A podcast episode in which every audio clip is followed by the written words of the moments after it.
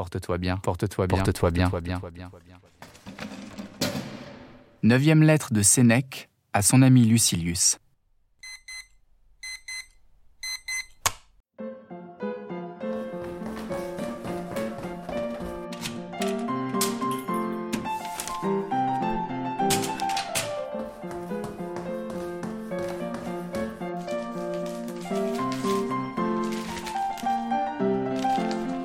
Mon cher Lucilius,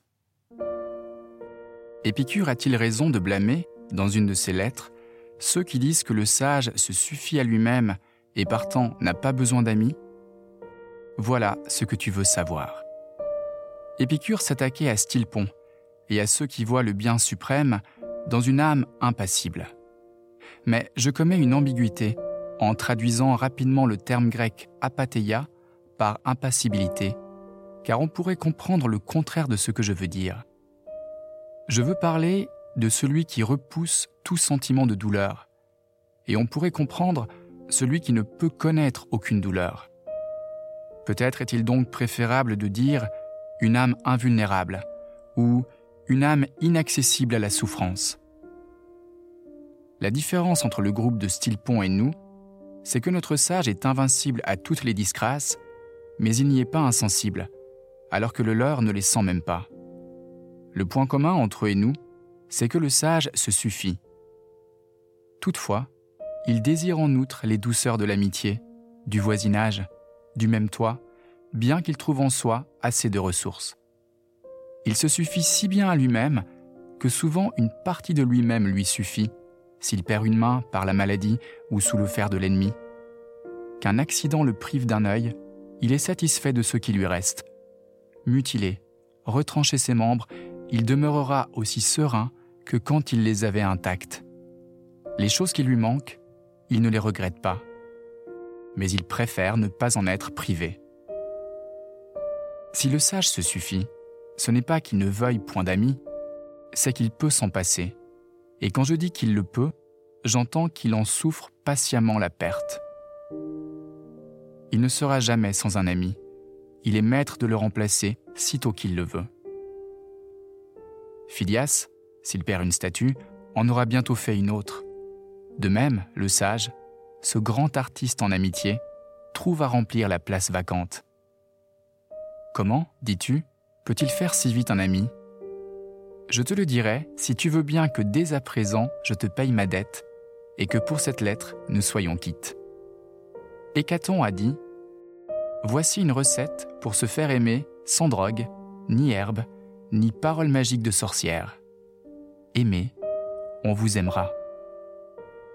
La différence qu'il y a entre l'agriculteur qui récolte et celui qui sème est celle qui existe entre celui qui s'est fait un ami et celui qui est en train de s'en faire un. Le philosophe Attal disait souvent Il est plus doux de se faire un ami que d'en avoir un comme l'artiste jouit plus à peindre son tableau qu'à l'avoir peint. Occupé qu'il est à son œuvre avec tant de sollicitude, que d'attrait pour lui dans cette occupation même. L'enchantement n'est plus si vif quand l'œuvre finie, sa main a quitté la toile. Alors il jouit du fruit de son art. Il jouissait de l'art même lorsqu'il tenait le pinceau. Dans nos enfants, l'adolescence porte plus de fruits, mais leurs premiers ans charment davantage. Revenons à notre propos. Le sage, bien qu'il se suffise, n'en désire pas moins un ami. Ne fût-ce que pour exercer l'amitié, pour qu'une si belle vertu ne reste pas sans culture. Et non, comme Épicure le dit dans sa lettre, pour avoir quelqu'un qui veille à son chevet en cas de maladie, qui le secourt dans les fers ou dans le besoin, mais pour avoir quelqu'un au chevet duquel veiller lui-même, quelqu'un à libérer d'une prison ennemie, ne voir que soi, n'embrasser l'amitié que pour soi, méchant calcul. Elle finira comme elle a commencé. On a voulu s'assurer d'un auxiliaire contre la captivité, mais au premier bruit de chaîne, plus d'amis. Ce sont là des amitiés de circonstance, comme dit le peuple. Celui qui a été choisi par intérêt ne plaira qu'aussi longtemps qu'il est utile. De là, cette foule d'amis autour de ceux qui prospèrent. Quelle solitude autour de ceux qui sont ruinés les amis fuient les lieux d'épreuve. De là tous ces déloyaux exemples de ces amis qui vous abandonnent par peur, de ces amis qui vous trahissent par peur. Il faut bien que le début et le dénouement se répondent. Qui s'est fait ami par intérêt sera séduit par quelque avantage contraire à cette amitié si en elle c'est une autre chose qu'elle-même qui l'attirait. Pourquoi est-ce que je prends un ami? Afin d'avoir pour qui mourir, d'avoir qui suivre en exil, de qui sauver les jours, s'il le faut, aux dépens des miens. Cette autre union que tu me dépeins est un trafic, ce n'est pas de l'amitié. Où son profil appelle, il y va. Le gain à faire, voilà son but. Nul doute qu'il y ait quelques ressemblances entre l'amitié et l'amour. L'amour peut se définir comme la folie de l'amitié. Éprouve-t-on jamais cette folie dans un but de lucre, par ambition, par vanité C'est par son propre feu que l'amour, insoucieux de tout le reste, embrase les âmes pour la beauté physique, non sans espoir d'une mutuelle tendresse. Et quoi? Une affection aussi honteuse naîtrait-elle d'un motif plus noble que l'amitié? Il ne s'agit pas ici, dis-tu, de savoir si l'amitié est à rechercher pour elle-même ou dans quelque autre vue. Au contraire, c'est ce qu'il faut établir avant tout, car si c'est pour elle-même qu'elle doit être désirée, il peut s'approcher d'elle celui qui trouve son contentement en soi. Et de quelle manière s'en approche-t-il?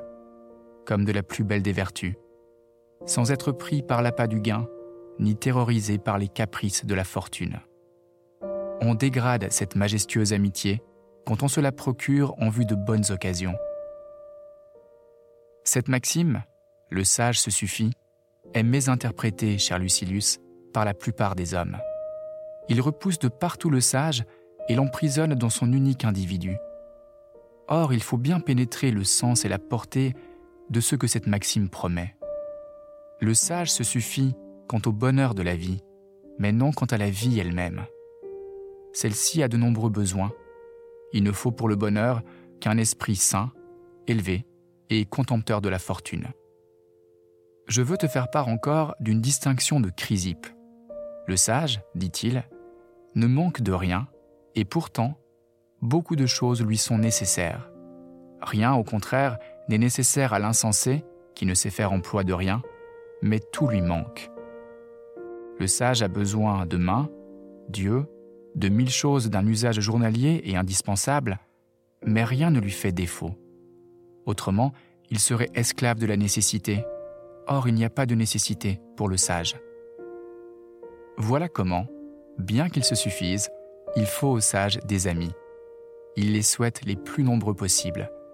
Mais ce n'est pas pour vivre heureusement. Il sera heureux même sans amis. Le vrai bonheur ne cherche pas à l'extérieur ces éléments. C'est en nous que nous le cultivons, c'est de lui-même qu'il sort tout entier. On tombe à la merci de la fortune dès qu'on cherche au dehors quelque partie de soi. Quelle sera cependant l'existence du sage sans amis, abandonné, plongé dans les cachots ou laissé seul chez un peuple barbare, ou retenu sur les mers par une longue traversée, ou exposé sur une plage déserte? Il sera comme Jupiter, qui, dans la dissolution du monde, où se confondent en un seul chaos les dieux et la nature un moment expirante, se recueille, absorbé dans ses propres pensées. Ainsi fait en quelque façon le sage, il se replie en soi, il se tient compagnie. Tant qu'il lui est permis de régler son sort à sa guise, il se suffit, et néanmoins prend femme. Il se suffit et devient père. Il se suffit et cependant il ne saurait vivre s'il devait vivre sans ses semblables. Ce qui le porte à l'amitié, ce n'est nullement l'intérêt. C'est un entraînement de la nature, laquelle, ainsi qu'à d'autres choses, a attaché un charme à l'amitié. La solitude nous est aussi odieuse que la société de nos semblables nous est attrayante. Et comme la nature rapproche l'homme de l'homme, de même encore, un instinct pressant l'invite à se chercher des amis, mais tout attaché qu'il soit à ce qu'il s'est fait, bien qu'il les mette sur la même ligne que lui, souvent même plus haut que lui, le sage ne renferme pas moins tout ce qui a valeur de bien dans les limites de son fort intérieur, et dira ce qu'a dit Stilpon, que la lettre d'Épicure traite si durement. Stilpon, à la prise de sa ville natale, avait perdu ses enfants, perdu sa femme, et de l'embrasement général, il s'échappait seul et heureux pourtant, quand Démétrius, que la destruction de nombreuses villes avait fait surnommer Poliorcète, lui demanda s'il n'avait rien perdu. Tous mes biens, répondit-il, sont avec moi. Voilà l'homme fort, voilà le héros. Il a vaincu la victoire même de son ennemi. Je n'ai rien perdu, dit-il, et il le réduit à douter de sa conquête. Tous mes biens sont avec moi. Justice, fermeté, prudence, et ce principe même qui ne compte comme bien rien de ce que peuvent ravir les hommes. On admire certains animaux qui passent impunément au travers des feux. Combien est plus admirable l'homme qui, du milieu des glaives, des écroulements, des incendies, s'échappe sans blessure et sans perte. Tu vois qu'il en coûte moins de vaincre toute une nation qu'un seul homme. Ce mot de Stilpon est celui du stoïcien. Lui aussi emporte ses richesses intactes à travers les villes embrasées, car il se suffit à lui-même, il délimite ainsi son bonheur. Ne crois pas qu'il n'y ait que nous qui ayons à la bouche de fières paroles. Ce même censeur de Stilpon, Épicure, a fait entendre un mot semblable, que tu peux prendre comme cadeau, bien que ce jour-ci soit soldé. Celui qui ne se trouve pas amplement riche, fût-il maître du monde, est toujours malheureux. Ou, si la chose te semble mieux énoncée d'une autre manière, car il faut s'asservir moins aux paroles qu'aux sens, celui-là est misérable qui ne se juge pas très heureux, fût-il maître de l'univers.